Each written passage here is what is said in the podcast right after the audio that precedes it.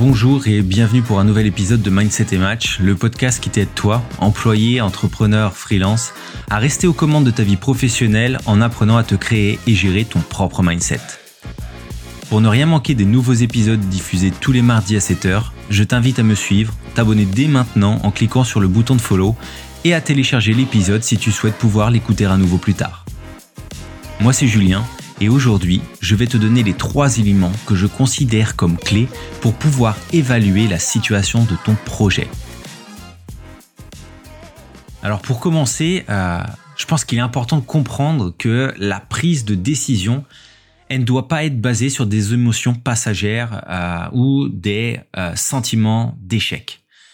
Donc voilà, quand on base ces décisions sur des émotions, on prend beaucoup plus de risques que si on fait une vraie étude euh, rationnelle. Donc si on se pose et on pense les choses de manière plus rationnelle.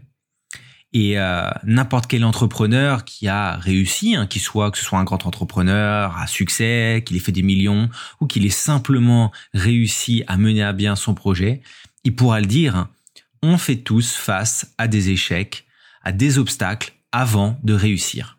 Et comme l'a dit Steve Jobs, je cite, si vous regardez bien, la plupart des succès remontent à des échecs précédents. Donc c'est important de ne jamais abandonner trop tôt.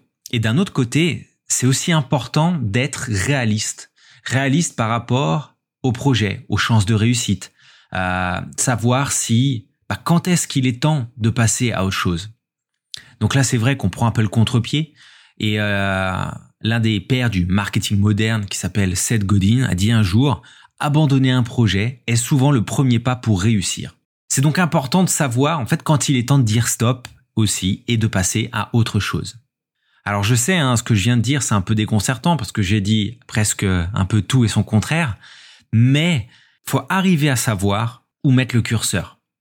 Et très sincèrement, ce genre de situation où on ne sait pas si euh, on doit continuer ou pas, bah c'est pas rare. Et c'est même, d'ailleurs, je dirais quelque chose que tout le monde vit à un moment donné, au moins une fois dans sa vie. Peu importe le contexte, peu importe le scénario.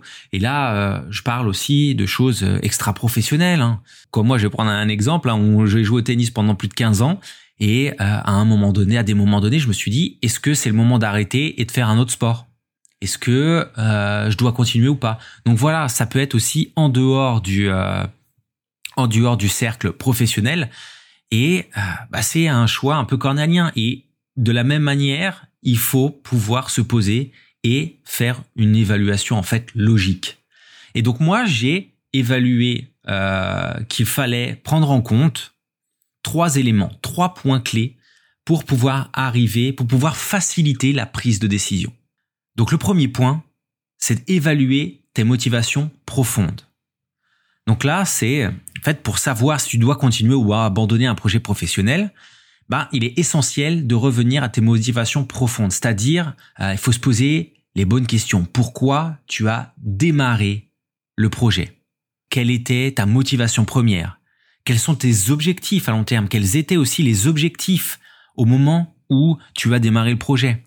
Euh, Qu'est-ce qui te passionne réellement euh, dans ce domaine? Il faut prendre le temps de te reconnecter avec ta vision initiale et en fait assurer bah, que tes motivations initiales, elles sont toujours là.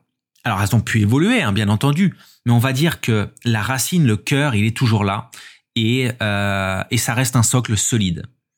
Du coup là, je vais reciter euh, Steve Jobs qui, euh, qui a dit, je cite, La seule façon de faire du bon travail est d'aimer ce que vous faites.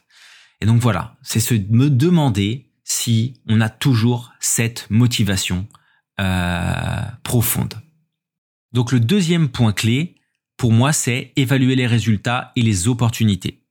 Donc faire une évaluation réaliste des résultats, avoir quelque chose de concret pour ton projet, bah c'est super important. Ça te permet en fait d'avoir une vraie notion de ce que tu as accompli jusqu'à présent, des résultats obtenus, et potentiellement aussi de te positionner par rapport aux opportunités qui sont, sont présentées tout au long de, euh, de ton projet, donc à partir du moment où tu l'as initié jusqu'à maintenant.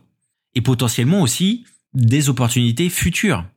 Et du coup, là, demande-toi si ces résultats que tu as obtenus, eh ben, ils sont en ligne avec euh, tes attentes initiales et si les opportunités que tu as eues et que tu as, ils correspondent à tes objectifs aussi à long terme.